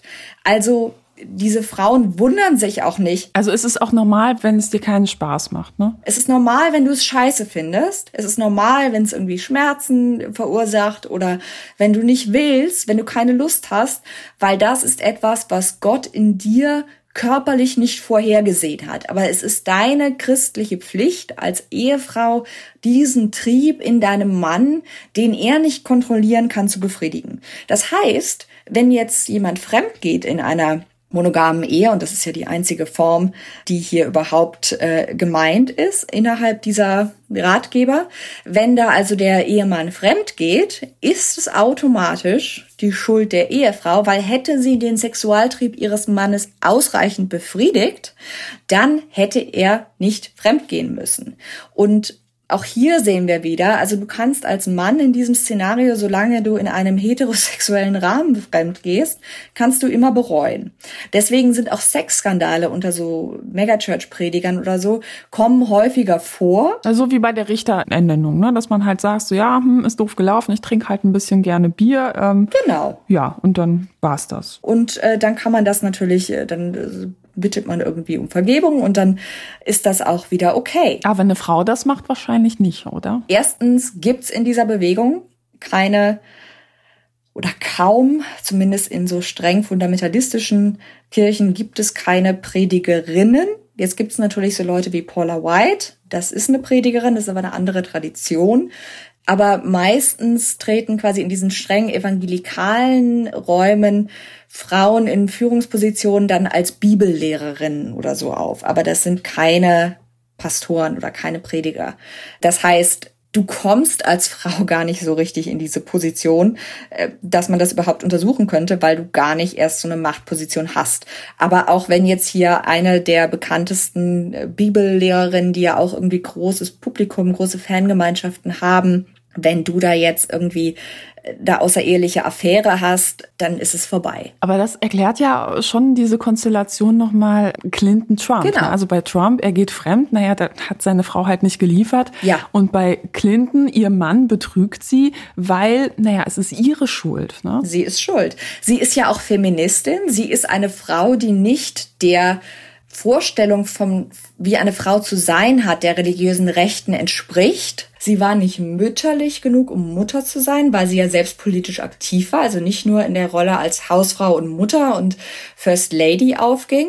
Sie war außerdem für das Recht auf Abtreibung, völlig daneben in deren Augen. Und überhaupt als Feministin ist sie ja quasi gegen die gottgegebene Aufteilung der Geschlechter weil sie die Gleichheit der Geschlechter fordert und nicht den Unterschied der Geschlechter. Mhm. Und gleichzeitig müssen wir vielleicht auch mal so explizit sagen, in diesen evangelikalen Ehe- und Sexratgebern, über die wir gerade gesprochen haben, da wird tatsächlich auch ganz deutlich der Bezug zwischen einem starken Sexualtrieb eines Mannes und der nationalen Sicherheit gezogen. Insofern, wenn du also so einen, ich sag jetzt mal, hyperpotent wirkenden Typen hast, der irgendwie Affären hat und der halt wahnsinnig männlich äh, im Sinne von so einer toxischen Männlichkeit auftritt, dann ist das gut für die Sicherheit des Landes, weil du brauchst als Anführer ja jemanden, der in Anführungszeichen ein richtiger Kerl ist. Und das sieht man übrigens auch nicht erst bei Trump,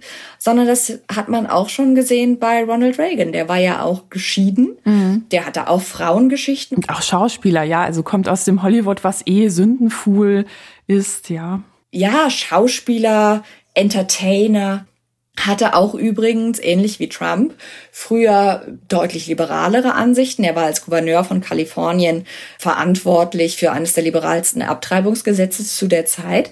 Aber das war alles egal, weil einerseits hat er zwar versprochen, ja, ich setze eure Politik durch, aber es ist eben nicht nur diese Transaktion von, ich verspreche euch, ich mache das, was ihr wollt, sondern er war auch als Person attraktiv, weil er eben diese militante Form von Männlichkeit auch optisch verkörpert hat und weil sowas wie Sexualtrieb eben dann auch dazu gerechnet wird. Und deswegen kommt jemand wie Trump eben nicht nur wegen seiner Politik so gut an. Es gibt ja viele Leute, die sich wundern, warum finden die jemanden gut, der sagt, alle Mexikaner sind Vergewaltiger.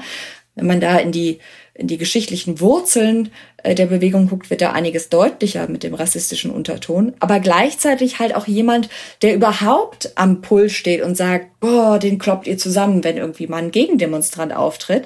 Das passt in dieses Bild eines hyperpotenten Mannes, der halt auch mal zur Not den Gegnern eine aufs Maul gibt, Verzeihung, äh, wenn äh, das nötig ist. Das Du hast ja auch ein Kapitel, ich finde ich find deine Kapitelüberschriften einfach so, so herrlich. ähm, Jesus ist ein Navy SEAL. Ist ja auch das Kapitel, wo es ja auch so um ja, toxische Männlichkeitskonzepte geht. Was ich auch noch spannend fand, ähm, war so diese Analyse, dass man sagt, na ja, ähm, man sieht in der re religiösen Rechten auch nicht ein Problem damit, jemanden auch zu unterstützen, der gar nicht selbst religiös ist, weil man eben davon ausgeht, ähm, ja, wenn wir uns auf die Bibel beziehen, da gab es ja auch König David und da gab es ja durchaus auch so Vorbildgeschichten, wo man sagt, Gott hat sozusagen ein ein unreines Gefäß irgendwo als ja Vehikel für die Ausführung seines Willens genommen und dass das so als Analogie dazu gesehen wird, dass man ja jetzt so eine ja so ein Entertainer wie Trump unterstützt oder eben auch vorher andere Politiker unterstützt hat. Also es gibt quasi so zwei Apologetics Narrative, die man gerne angeführt hat, wenn es um Trump ging. Also einerseits den König Kyros, das war ein persischer König. Oh, König Kyros, ich habe David gesagt, ne? Nee, nee, aber David ist auch eins, das war schon richtig. Okay, David gut. ist nur letzten Endes noch das extremere Beispiel, weil okay. Kyros, da sagt man, äh, der hat den Israeliten geholfen, der war quasi Gottes Werkzeug, obwohl er selbst gar kein Christ war. Damit hat man quasi schon abgedeckt, dass Trump keine Bibelstellen nennen kann, was ja eigentlich so wirklich Basiswissen, also für jeden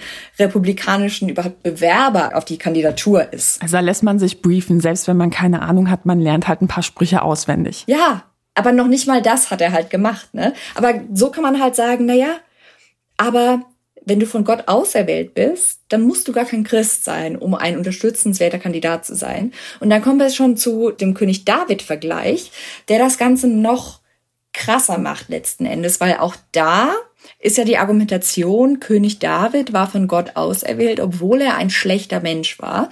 Wir erinnern uns, er lässt den Mann der Frau, mit der er Sex haben will, ermorden, damit er quasi ran kann.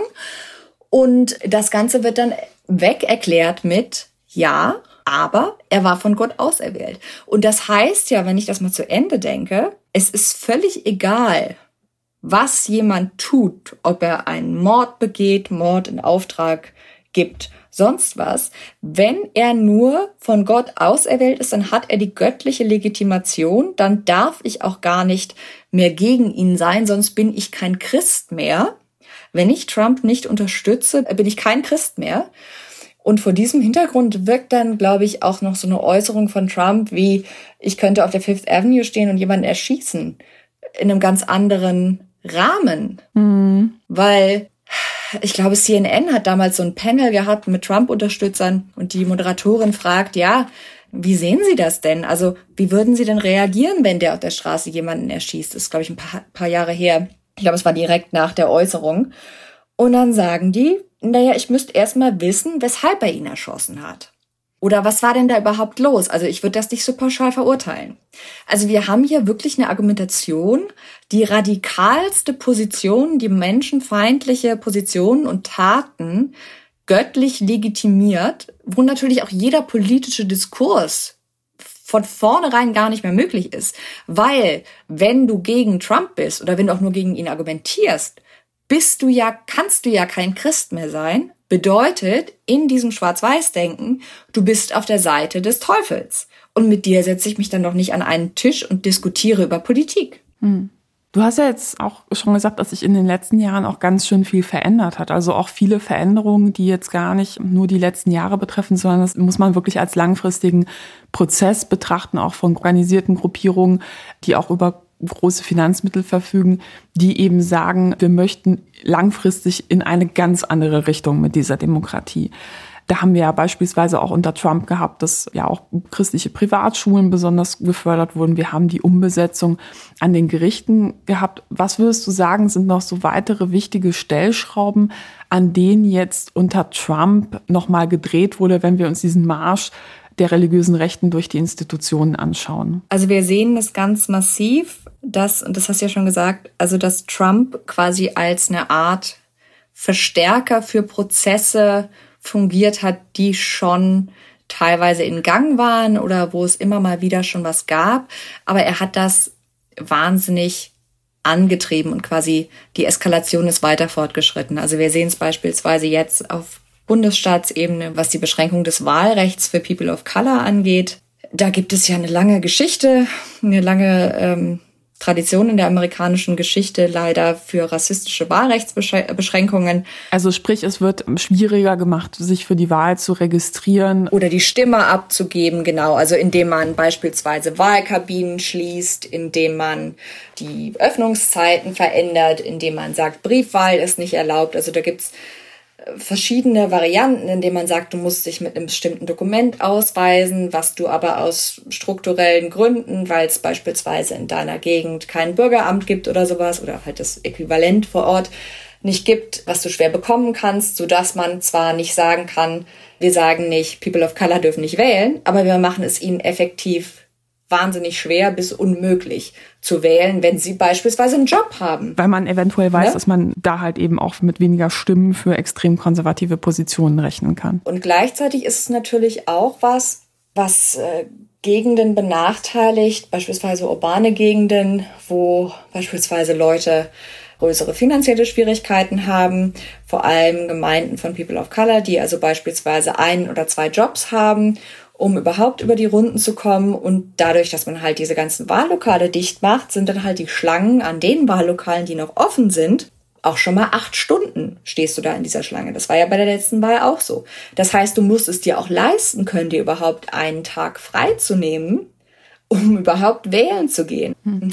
Und in welchen Bereichen würdest du noch sagen, hat sich jetzt in den letzten Jahren viel verändert? Also gleichzeitig sehen wir eine wahnsinnige Eskalation, was, und das würde ich jetzt so einrechnen, quasi unter diese militante Männlichkeit, aber auch generell unter die Legitimation von Gewalt, von weißer Gewalt explizit gegen die politische Gegenseite. Also wir haben gerade jetzt allein im letzten Jahr, was quasi an rhetorischer Eskalation innerhalb der Republikanischen Partei vor sich gegangen ist, ist eigentlich unglaublich. Noch im letzten Monat hat ein republikanischer Abgeordneter im Repräsentantenhaus im US-Kongress ein Anime-Video gepostet, wo er seine demokratische Kollegin Alexandria Ocasio-Cortez tötet in Anime-Form und Präsident Biden mit so zwei Langschwertern angreift.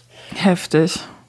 Und dem ist nichts passiert. Ne? Also die Republikaner haben sich nicht von ihm distanziert. Wenn überhaupt einer was gesagt hat, hieß es, naja, das war irgendwie ein Scherz, muss man nicht alles so ernst nehmen. Ist ja eben zugespitzt, ne? Genau, ist halt Free Speech und so. Die Demokraten haben ihn aus den Komitees entfernt. Das heißt, er hat jetzt keine legislative Funktion letzten Endes mehr, also genau wie Marjorie Taylor Greene. Das ist die mit den jüdischen Space Lasers. Und QAnon. Genau, das stört diese beiden Leute aber tatsächlich nicht. Also Paul Gosar ist dieser entsprechende Abgeordnete, der auch gute Beziehungen in so White Nationalist Kreise hat und da auch öfter mal auf Veranstaltungen auftritt weil letzten Endes hat diese Republikanische Partei in ihrer aktuellen Form jetzt bis auf ihre, ich sage jetzt mal, Vorstellungen davon, wie eine Gesellschaft zu funktionieren hat oder wer darin das Sagen hat, hat sie keine wirklichen politischen Positionen mehr. Also es geht jetzt nicht darum, wir wollen irgendwie, weiß ich nicht, Gesetzespaket X durchkriegen, sondern es hat sich eine Nische etabliert für Leute, die quasi nur noch performative Politik machen, ohne dass dabei notwendigerweise irgendwas rumkommt. Also mit performativ meinst du, man inszeniert sich als Opfer, man genau. spielt diesen Kulturkampf aus, ohne, also als Abwehrkampf, man sagt, die, die Gesellschaft geht vor die Hunde, Untergang des Abendlandes und wir müssen das bewahren, ohne aber wirklich kurz konkretisieren, naja, was sind denn jetzt diese Werte? Also was, was, wie, wie können wir die Gesellschaft positiv verändern? Oder man macht halt so mediale Stunts, also beispielsweise Matt Gates, der gehört zu, ich sage jetzt mal, äh, demselben Kreis, ebenfalls Abgeordneter im Repräsentantenhaus, hat, als es losging mit Corona und Maskenpflichten kam, äh, stand er mit einer Gasmaske am Rednerpult. Also solche Sachen, die viral gehen, die bei der Basis gut ankommen, weil man es den Linken so richtig gezeigt hat, owning the lips und so, das funktioniert. Damit kann man im Übrigen auch wahnsinnig viele Spenden sammeln. Und diese Leute waren vielleicht früher mal, ich sage jetzt mal, so eine kleine Randgruppe in der Partei, die man toleriert hat, wenn auch keineswegs in diesem Ausmaß. Ne? Also es sind schon früher Abgeordnete der Republikaner für deutlich weniger ausgeschlossen worden von ihren Komitees, also von der Partei selbst. Und diese Leute haben aber mittlerweile, die geben den Ton an. Und das sieht man daran, dass sich keiner mehr gegen sie äußert. Zumindest niemand mehr, der noch für irgendein Amt in der Zukunft kandidiert oder der noch irgendeine politische Zukunft hat in der Partei. Es gab ja eben auch ja einige, die gejubelt haben, als äh, Trump abgewählt wurde.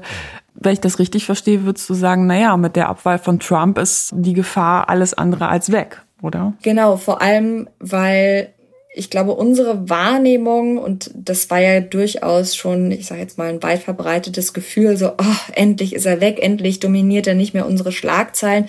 Das ist halt sehr bezogen auf unsere, ich sage jetzt mal, nicht rechtsradikale Medienbubble bezogen, ne? Weil bei seiner Basis Klar, er hatte keinen Twitter-Account mehr, er war nicht mehr Präsident, aber er tingelte halt trotzdem noch durch die einschlägigen Sendungen.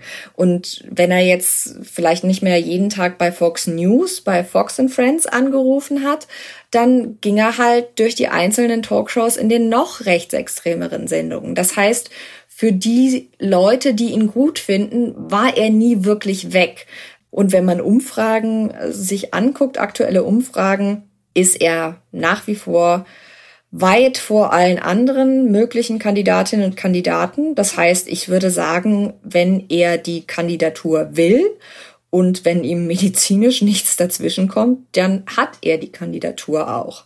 Aber selbst unabhängig davon, also selbst wenn der unwahrscheinliche Fall eintritt, dass Trump nicht kandidieren sollte für die Präsidentschaft, selbst dann besteht diese politische Infrastruktur, über die wir jetzt gesprochen haben, besteht dieses Netzwerk, dieses Konglomerat aus Organisationen, die auf legislative, judikative und auf medialer Ebene und auf Mobilisationsebene aktiv sind, besteht ja weiter. Wobei man ja schon sagen muss, dass die religiöse Rechte aber nur ein Baustein von mehreren ist. Ja, also wir haben ja auch noch die hart rechtsextreme Szene White Supremacy, wo man sagen muss, ja, es gibt Überschneidungen zur religiösen Rechten, aber es ist ja, wo würdest du sagen, das ist alles dasselbe? Ich würde nicht sagen, dass es dasselbe ist, aber wir haben gerade unter Steve Bannon 2015 schon im Wahlkampf gesehen, dass man diese Koalition im Trump-Lager ganz bewusst eingegangen ist. Also diese Koalition aus denen, die sich Old Right nennen und aus eben White Nationalists und so weiter, die sich darunter tummeln und der religiösen Rechten. Und das ist eine Koalition, die die religiöse Rechte bereitwillig eingegangen ist. Und das hat Erfolg gehabt. Und so erklären sich eben auch beispielsweise Bilder, wo man eben Leute irgendwie mit Holzkreuzen sieht, die das Kapitol stürmen, neben dem Typen in dem Camp Auschwitz Kapuzenpullover. Also man muss, glaube ich, wirklich sagen, dass die Republikanische Partei in ihrer heutigen Form spätestens seit den ja, Mitte der 90er Jahre zum Sprachrohr der religiösen Rechten geworden ist mit immer stärkerer Eskalation nach rechts und mit immer größerem, ja, mit immer weiter fortschreitendem Extremismus, sowohl in Worten als auch Taten. Deswegen, ja, die religiöse Rechte mag zwar eine eher kleinerer Teil der Bevölkerung sein, aber sie hat es eben geschafft, ihren Einfluss massiv auszubauen, jetzt über ihre unmittelbaren Anhänger hinweg und hat eben es geschafft, jetzt mit Trump eine, ja, eine Bewegung und eine Wut in Gang zu bringen und künstlich herbeizuführen, eben durch diese Kultur, Kulturkampf-Rhetorik, die, glaube ich, sehr schwer wieder weggehen wird. Also ich fürchte, dass die Zeichen eher auf weitere Eskalation stehen und dass wenn die Demokraten jetzt nicht bis zu den Midterms noch eine umfassende Wahlrechts- und Justizreform durchbekommen, dann sehe ich ehrlich gesagt, sieht es ehrlich gesagt äh, düster aus für die Zukunft der amerikanischen Demokratie. Das muss man, glaube ich, so drastisch tatsächlich sagen. Annika, ich könnte dir noch Stunden zuhören. Aber hast du vielleicht noch irgendetwas, was einem so ein bisschen Hoffnung gibt, bevor wir uns voneinander verabschieden? Weil ist jetzt nicht nur USA, also weiß ich nicht, wenn man sich auch politische Entwicklungen in anderen Ländern anschaut, muss man ja sagen, die Tendenz ist ja halt schon, dass man sieht, äh, Rechtsextremismus, Rechtspopulismus, auch vor allem antidemokratische, autoritär denkende Parteien, Politiker sind einfach auf dem Vormarsch. Was sind so kurz und knapp vielleicht die Sachen, wo du sagst, ähm, das sind Lessons learned, die wir mitnehmen können aus dieser Entwicklung? Ähm, oder was müsste sich eben auch in den USA verändern, damit man sagt, dass diese Entwicklung gestoppt werden kann? Ja, also das höre ich öfter, weil äh, ich versuche auch tatsächlich immer äh, Gespräche oder Interviews oder Vorträge, die ich mache, nicht enden zu lassen mit letzten Endes steht der Faschismus auf der Türschwelle und klopft schon an, weil das ist wahnsinnig deprimierend, auch wenn es zutreffend sein mag. Aber tatsächlich ist es so, und ich fürchte, ab 2022 muss ich mir einen anderen Schlusssatz überlegen, weil dann gilt er nicht mehr. Aber noch ist es kein Selbstläufer, diese Entwicklung in den USA. Ne? Also es kann noch gestoppt werden. Die Demokraten haben noch Möglichkeiten, wie sie diesen republikanischen Versuchen, die Demokratie zu attackieren und die Institutionen der Demokratie zu attackieren, etwas entgegensetzen können. Aber eben die Zeit läuft bis 2022. Gleichzeitig, jetzt abgesehen von ähm, Menschen in gewählten Ämtern, äh, muss man, glaube ich, auch, und das wird jetzt besonders äh, ja, spannend leider auch werden, was den aktuellen Fall zum Abtreibungsrecht vor dem obersten Gerichtshof angeht. Gleichzeitig haben wir in den letzten Wochen auch gemerkt, dass die öffentliche Meinung und das öffentliche Empörung doch auch vielleicht mehr bewirken kann in den USA, weil das gilt natürlich auch äh, für uns hier in Deutschland, als man vielleicht gemeinhin denkt. Also ich glaube, das ist was, was diesem Ohnmachtsgefühl, was man ja wirklich leicht bekommen kann, wenn man sich mit diesem Thema beschäftigt, was dem entgegenwirken kann, dass man also nach wie vor nicht nur die Möglichkeit hat, gehört zu werden und beispielsweise zu demonstrieren oder zu protestieren gegen solche Entwicklungen, sondern dass es auch wirklich einen Effekt haben kann. Also das sehen wir eben am obersten Gerichtshof gerade und daran, dass sich eben bestimmte Richterinnen und Richter dort jetzt plötzlich in eine Rechtfertigungsposition gebracht haben, wo sie anfangen, sich zu verteidigen, was eben zeigt, dass sie schon sich bewusst sind, dass ihre Legitimität als Gerichtshof mit darauf basiert, dass die Bevölkerung diesen Gerichtshof so akzeptiert. Und ich glaube, das ist einerseits eine Lehre, die wir auch für uns ziehen können. Andererseits, wir mögen zwar keine vergleichbaren ausgefeilten Strukturen, an einer politischen Infrastruktur der religiösen Rechten hier haben. Aber auch bei uns gibt es eine religiöse Rechte. Das ist ein quasi ein internationales Projekt. Diese Leute sind international vernetzt. Und auch wenn sie bei uns momentan eher als Randgruppe gelten, die einen überschaubaren Einfluss hat, sehen wir, glaube ich, am Beispiel der USA, wie gefährlich es ist, zu vergessen, hinzuschauen und solche Leute einfach nur als in Anführungszeichen religiöse Spinner abzutun, die halt so irgendwie ihr Süppchen kochen, aber auf die man nicht weiter achten muss, weil in den USA hat man diese Leute jahrelang unterschätzt und hat ihnen eben so den Raum und die Zeit gegeben, sich auszubreiten, sich zu strukturieren, sich zu organisieren.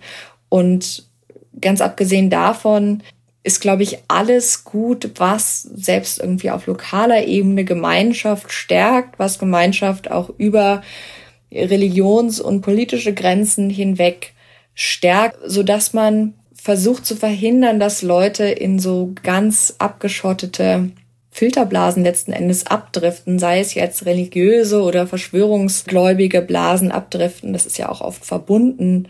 Aber ich glaube, das sind Ansätze, mit denen man vielleicht privat auch hoffentlich was anfangen kann und die einen nicht so sehr deprimiert zurücklassen. Annika, ich danke dir sehr für deine Zeit und an alle Zuhörerinnen und Zuhörer. Es gibt ein Buch, das heißt Amerikas Gotteskrieger. Ich kann es wirklich nur empfehlen. Und damit verabschiede ich mich aus dieser Sendung. Tschüss und bis zum nächsten Mal.